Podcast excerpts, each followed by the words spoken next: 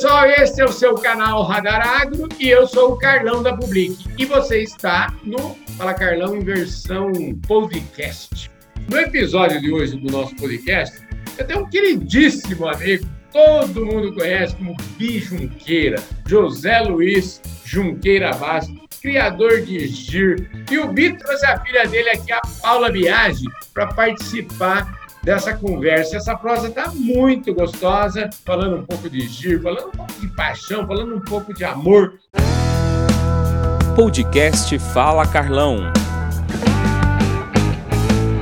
O Bi é um craque do GIR, mas eu não sabia que a Paula também era cracaça aqui, imagina só. E hoje eu recebi os dois aqui. Então, Fala Carlão, eu sempre digo, viu, Bi? Deus me ajuda uma barbaridade, porque sempre coloca gente boa no meu caminho. Então, agradeço a presença de vocês dois aqui no nosso Fala Carlão. Muito obrigado, viu, Bi?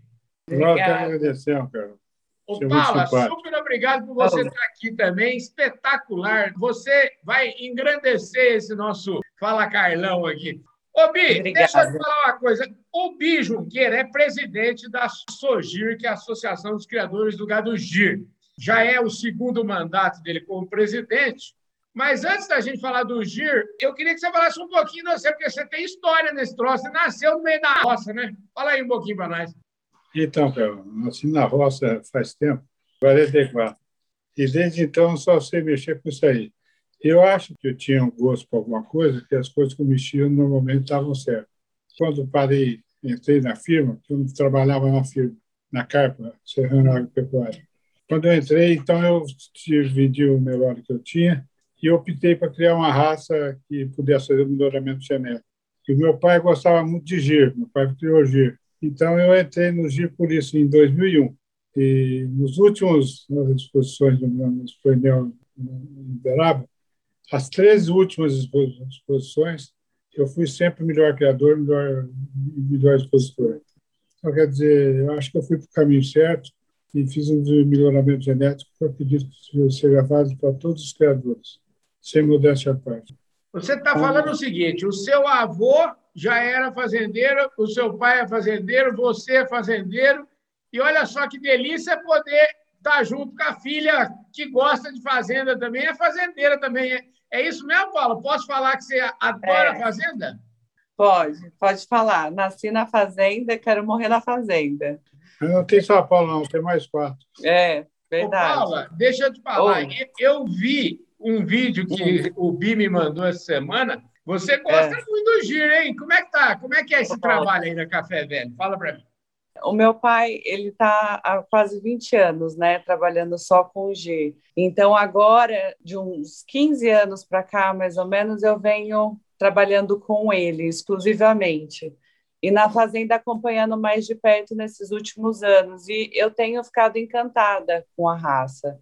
Eu acho assim que eu tenho o privilégio de estar numa fazenda que tem a melhor seleção, a melhor linhagem mesmo de G então, é, é muito gratificante ver o trabalho dele, a dedicação dele e poder aí ajudar a dar continuidade nessa linhagem aí tão especial que ele conseguiu construir nesses anos todos. Paula, eu já fui criador de gado gir, já tive aí na Café Velho, mas já faz algum tempo, já pelo menos uma década ou mais, talvez uns 15 anos. O Bi, o seu pai, e eu imagino que ele tenha passado isso para você, é de uma exigência, ele sobe o sarrafo lá em cima, é. porque você, vamos dizer assim, tirar leite do gado gir é uma coisa é. que precisa de muito trabalho. Agora, quando você, além de leite, ainda quer toda aquela beleza do gado, aí o trabalho fica ainda mais difícil, né, Bi?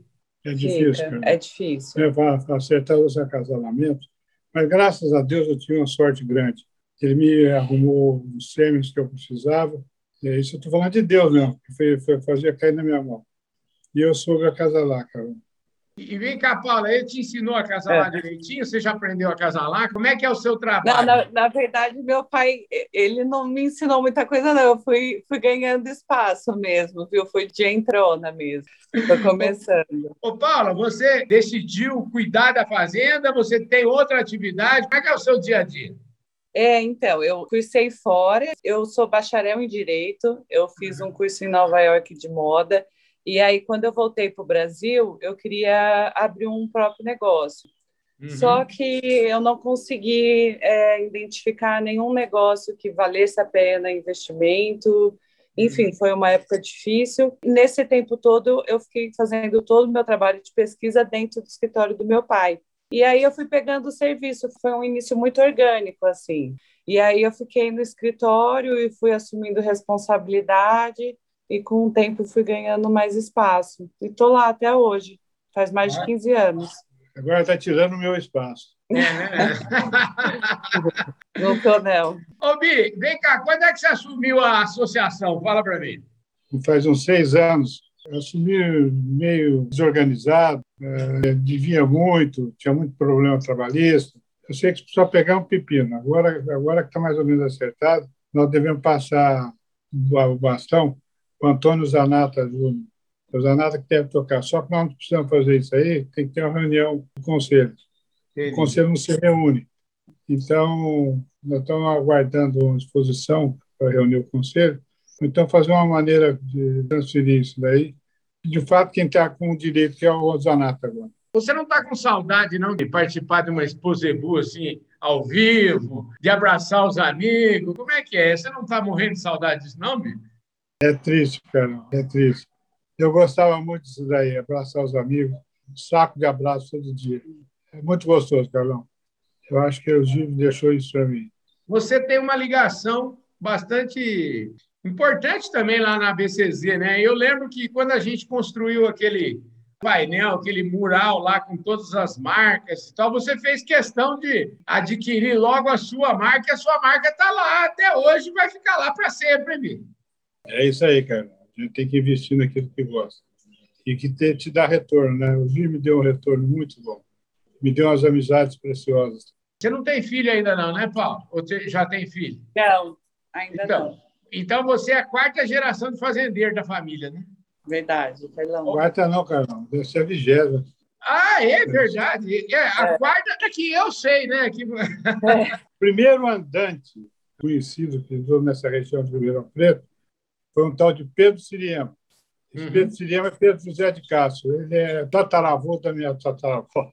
Então, tá na veia. Tá na veia. Que futuro que vocês estão vendo aí não só para o GIR, mas para a pecuária, para o Brasil inteiro, para o negócio pecuária? Então, Carlão, a gente está tentando mostrar que a carne do giro tem uma certa diferença com outras carnes de zebuíno. Uhum. Ela tem mais, mais marmoreio.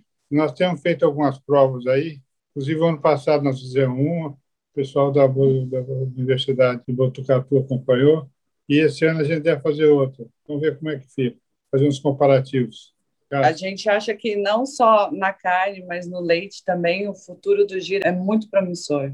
Acho que eu já comi carne de giro. Então, como é que é a carne do giro, Paulo? Ela é mais, mais marmorizada. Entre meio da carne tem aquelas gordurinhas.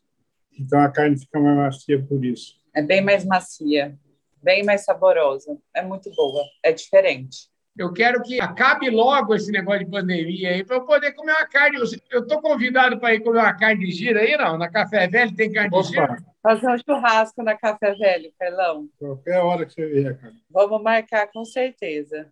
Escuta, o Fala Carlão é rapidinho. O tempo passa rápido aqui, viu?